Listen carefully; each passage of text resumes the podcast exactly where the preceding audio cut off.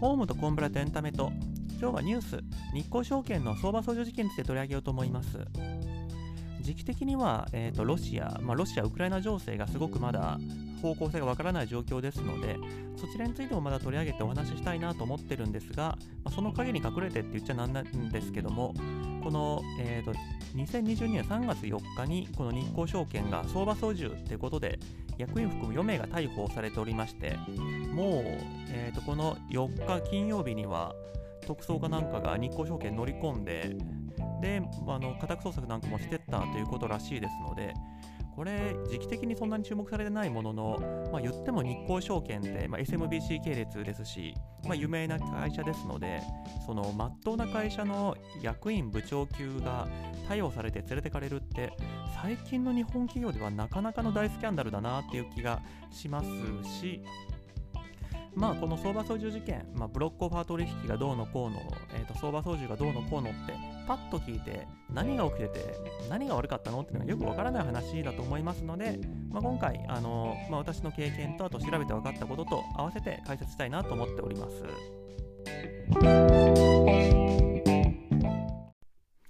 じゃあ問題となっている取引、ブロックオファーとは何かっていうところなんですけども、ただ、ブロックオファーって何なんだろうっていうのは、実は私もちょっと調べる前、曖昧なところがありまして、ブロックトレードって言葉よく使ってたんですけど、これ同じやつなのかなと思ったんですが、まあ、英語のその金融用語の辞書とかも調べてみる限り、多分同じものなんだろうということで、ちょっと言い間違いを防ぐためにも、ブロックトレードというふうに言わせていただければと思うんですけども、ブロックトレードと言いますのは、まあ、ブロック、まあ、ある程度塊にしてっていうイメージだと思うんですけど、えーと、上場している株式をその上場市場の外で、まあ、ある程度まとまった形単位で、えーと、売買すること。これをブロックトレードというと、まあ、今回変な風に使われちゃったブロックトレードなんですけどもこれ自体何か悪いことかっていうと必ずしもそうとは言えなくて、えーと、まずこのブロックトレード何のためにするかっていうところからなんですけどえーと通常の売買と比較するとあのその違いが分かりやすくなると思うんですが、えーと、上場株式ってことは、まあ、上場市場、まあ、今回だと東証一部だと思うんですけど、東証一部がで、えーと、売却するっていうのがまあ普通のやり方だとした場合、えーと、ある程度まとまった形で株式持ってる人だと、その上場市場を通じた株式売却だと、ちょっとやりづらいところがあるわけです。どういうことかって言いますと、もう、えーと、発行分の5%、10%、50%とかそういう割合になってくると、あの株式市場でそれを売ってしまうと相場が動いちゃうわけです。その普段流通している量の何倍何十倍も上場市場に流れ込んでいっちゃうと,、えーと、一気に売られることによって株価が下がるっていうのもありますしあの株価が動いてるともう関係ない投資家もあこの銘柄今なんか起きてるぞって悟って買ってきたり売ってきたりとかそういう、まあ、予測できない動きが起きちゃうかもしれないと。それを防ぐにはどうしたらいいかっていうと、このブロックトレード、これは市場外取引ですので、つまり上場市場を通さずに、えーと、上場市場の外に外から株式を調達して外にいる人を売る。これによって上場市場に影響を与えない。上場市場で影響を受けない。これが実現できるってことですね。なので、えーと売り手にとってはその値下がりとかまあ値下がりはするかもしれないですけどもその上場市場を通じたことによって予測できない動きをすることから、まあ、免れられる、免れられる。えーと、ある程度予測できる金額で株式をまとまった数売れるっていうことと、えーと、証券会社からしてみると、えーとまあ、理論上このブロックトレードって1回証券会社が引き取る方式とその上場市場の外で買ってくれる人を探してくる方法の2つがあり得るとは思うんですけども実務的には基本的にはこの証券会社が1回引き取る方式なので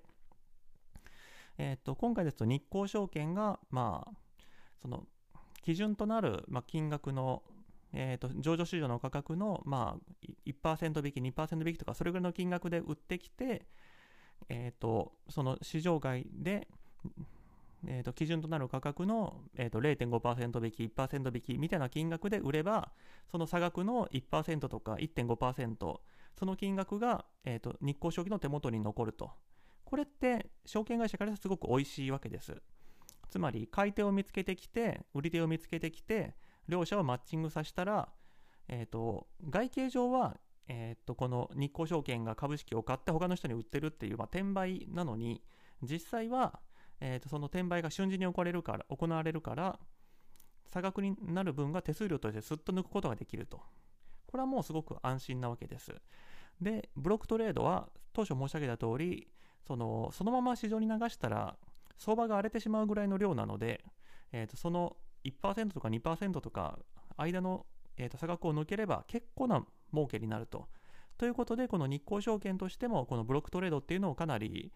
まあいい取引として推進してたっていうことのようです。でこの価格のところをちょっと補足したいのが、えー、と基本的にはもう基準日っていうのを作って、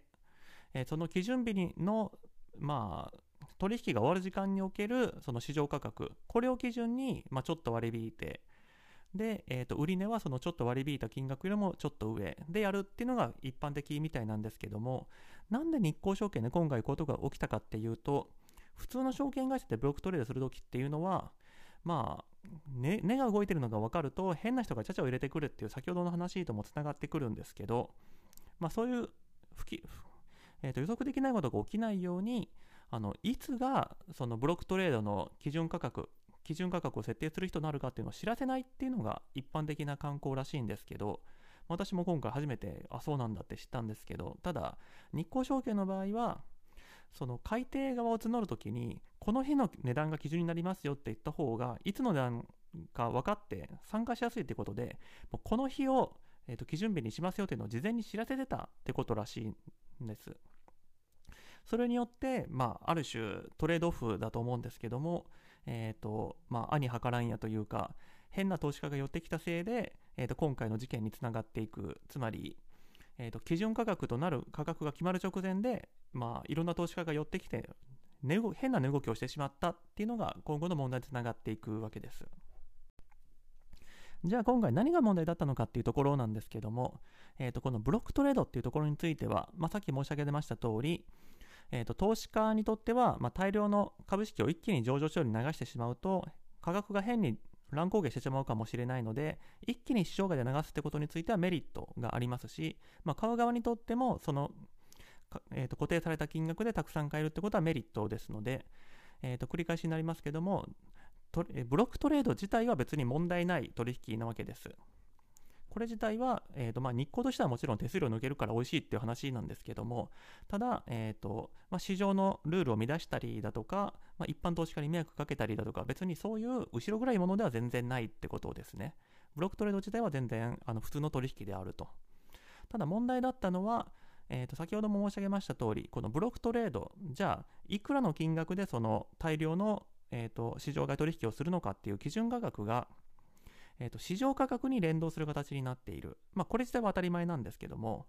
ただ、この基準日の、えーと、最終の値段、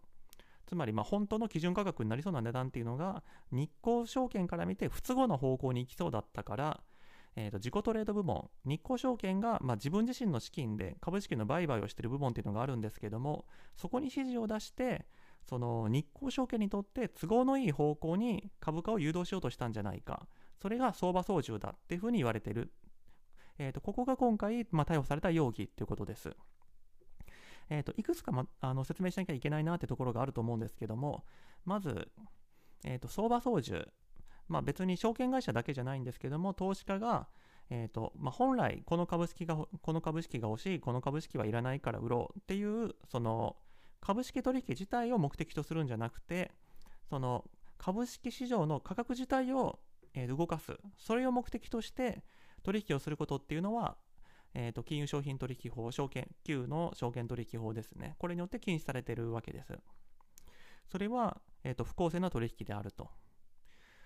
で、今回は、えっ、ー、と、じゃあ、この自己トレード部門がそういった取引をしたのが問題なのかっていうと、まあ、究極的にはそうなんですけども、あのそれ以前の問題なんですよね。それはどういうことかって言いますと、えーと、証券会社が自己トレード部門、自己取引部門を持ってること、これ自体は全然問題ないわけです。えーとまあ、証券会社は、えーと、個人とか法人のお客さんに対して株式を売ったり買ったりして手数料を取ってるっていうのでは、だと、そのその人たちははるかにお金を持っている証券会社の一部門が同じように参加するのって不公平じゃないのかっていう問題はそれはもちろんないではないですけどただまあ自己トレード部門が安く仕入れてきた株式をその個人のお客さんに対して、えーと、買ってくださいって売るとかそういう調達機能みたいなのもあったりするわけであと,、えーと、1回証券会社が、まあ、個人なり法人のお客さんから、えーと、相手方となって株式を1回引き取ってから、まあ、市場が良くなった時に別のお客さんに対して売りましょうとかそういう動きをすることもまあまああのお客さんに対して個人なり法人お客さんに対して流動性って言い方しますけどもすぐにその株式の取引をできるっていう機会を提供するためには、まあ、1回証券会社が受けるっていう場面も必要だったりするわけでその意味ではやっぱり自己トレードっていうのがあることによって、まあ、証券市場がよりスムーズにいくっていう面はこれはあると思うんです。ただ、え、さっきの相場操縦の話からも言えますようにこの自己トレードの人たちがそういう恣意的な取引をしちゃいけないわけです。じゃあ恣意的かどうかっていうのは今回何が問題かっていうとあのこのブロックトレードの基準価格を、えーと、適切にするために、まあ、まあ、日興証券から見て適切にするために自己トレード部門が介入した。これが問題だっていうことですし、えーと、普通の証券会社ですと、まあ、多分普通のっていうレベルじゃなくてもうあの法律上多分決まってると思うんですけど、えーとこのブロックトレードをやってる部門やってる部署とこの自己トレードやってる部署、この人たちは情報交換をしちゃいけないことになってるんです。えっ、ー、と、チャイニーズウォールとかファイアウォールなんて言い方をしますけども、それぞれ情報隔離、それぞれが、えーと、情報を渡さないようにしてると。まあ、渡されちゃうとどうしても、まあ同じ会社同士だし、あいつらサシストするために、あの、こういう取引一応やってやるかってやつが出ないとも限らないので、もうその前の段階として、情報のやり取り自体をできないようにしていると。今回、えーと、このブロックトレードにの裏側でこの自己取引自己トレード部門がそのブロックトレードに対して有利に働くように買い付けをしていたっていうことからするとそのそもそもの問題として情報共有されてたってことでしょ？ってなるとあの今回ちょっと良くない取引をしちゃったよねとかそういう問題じゃなくてあのこの会社は普段からそういうことやっってるんじゃないのっていうふうに生まれてしまうっていうところその意味では、まあ、極めて遺憾である大きい事件だっていうことですね。まあ、ちなみに今回自己トレード部門が、えー、とどうやってアシストしたのかっていうところもちょっと説明が必要だと思うんですけども、えー、とこの基準価格についてあの下げようとする動きがどうも市場で起きてたってことみたいなんです。まあ、これ私の推測なんですけど、えー、とこのブロックトレードするときって、まあ、市場価格よりもちょっと下げて、えー、とやり取りをするわけですね。まあ、そうしないとあの大量に買ってくれる人って出ないわけですから。うんともうちょっと説明が必要かな。えー、と今、例えば株価が 100, 100円だとして、えー、とじゃあ大量に買い付けするときにあの投資家はいくらだったら買ってくれるかっていうと101円とか102円では絶対買わないわけです。だってそれだったら普通に市場からちょっとずつ買えばいいだけなんで。なので大量に買ってもらうためにはちょっと値下げをしなきゃいけないと。まあ、97円なのか96円なのか。じゃあ、えーと、手数料を抜くためには日興証券はさらにそれより低い金額94円とか95円で買うと。つまり投資家からすると1回90円とか95円でその株式を手放して、えー、とその最終の、えー、と投資家に対して96円とか97円で渡されると。これをすることによって市場に何が起きるかっていうとまあこれ私の推測なんですけどおそらくその株式の市場価格自体を押し下げる効果があるんじゃないかなと。だって今その100円で、えー、と市場に価格が出てますって言ったところでその大量の株式が市場外でその投資家たちに97円とか98円とかで出ちゃうってことは97円とか98円で買った人たちは今市場に売れば絶対2円儲かるわけじゃないですか。なのでいくらかは市場に出てくんじゃないかなと売り注文として。となってくると,、えー、と今100円の株式もブロックトレード成立後はちょっと下がるんじゃないかと。で、えー、とそのブロックトレードが起きるっていうのを知ってる人たちは今後下がるんじゃないかってことを見越して空売りをしてるんじゃないかなと。あの空売りっていうのは、まあ、将来下がったら儲かるっていう取引ですので、まあまあそういう裏側をがあるとして、えー、とあった状態で、えー、と日興証券としては価格を上げるように頑張って取引をしたっていうことです。これはちょっと不思議かもしれないんですけど、別にさっきの話からすると、日興証券は必ず決まった手数料、えー、価格を取れるので、価格を上げたからといって嬉しいことなんか何もないんじゃないのっていうところなんですけど、これは、あの、売り手側、えその大量の株式を手放そうとしている投資家からすると、あんまり値段が下がっちゃうと、自分の手元に入ってくるお金が少なくなっちゃうんで、えーと、もしかしたら、えーと、一定金額よりもその基準価格が下になったら、ブロックトレード自体をキャンセルされてしまうかもしれないと。そういうことを危惧して、日興証券は、あの、空売りに対抗して買い支えることによって基準価格を上げてその売ろうとしている投資家が逃げていかないようにあの操作をしていたってこと、まあ、そういう疑いが持たれ持たれてるってことですね。じゃあ最後に社内管理体制の不備っていうところについて、まあ、私の得意なところですね。ここをお話ししたいんですけども、もちろん証券会社でもこういう相場操縦ですとか、まあ、インサイダーですとかそういった不適切な取引を止めるための仕組みっていうのはちゃんと中で持ってまして、具体的には、えっ、ー、と、まあ、社内のシステム上を全部監視して、まあ、不適切な取引、まあ、実際のところはその不適切な取引じゃないかっていうような、まあ、通常の取引では起こらないような異常な動きをする取引、そういうのを監視していて、まあ、その種みたいなのを見つけたら、えー、とアラートが出て、その、まあ、さっきのチャイニーズボールとかで守られているような、そういうのばっかり調べている専門の、えー、と部署がありまして、そこに、えー、と調査しなさいっていう指令が飛ぶようになっているわけですね。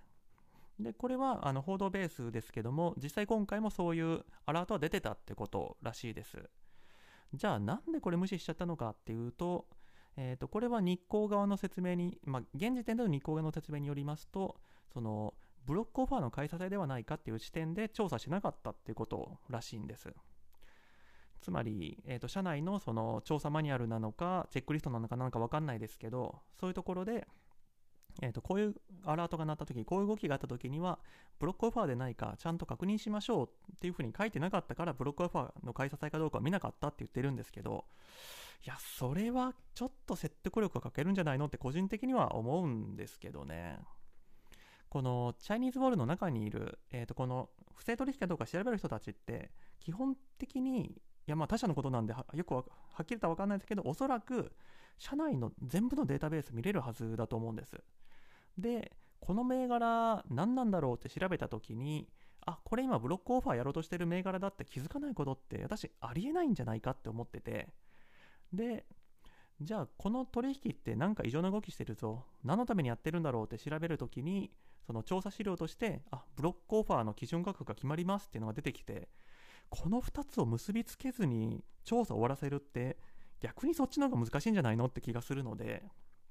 なので、実際は、その、そういう視点で調査しなかったんじゃなくて、あの、この自己トレード部門の人に言い組められて帰ってきたんじゃないのってふうに思いますね。まあ、その意味ではこのコンプライアンスというか、この、え、ー、と、不正取引の調査する部署もちょっと気の毒なところはあると思っていて、あそこの担当役員とか部長が、いや、これはちゃんとした取引だと。俺たちはそんなブロックトレードの部署から情報なんか受けてないと。たまたまそういう動きになっただけだって言い張れた時にあのこの会社が全部腐っててあいつらは実は通貨で情報なんか全然普通にやり取りしてるんだって思うのは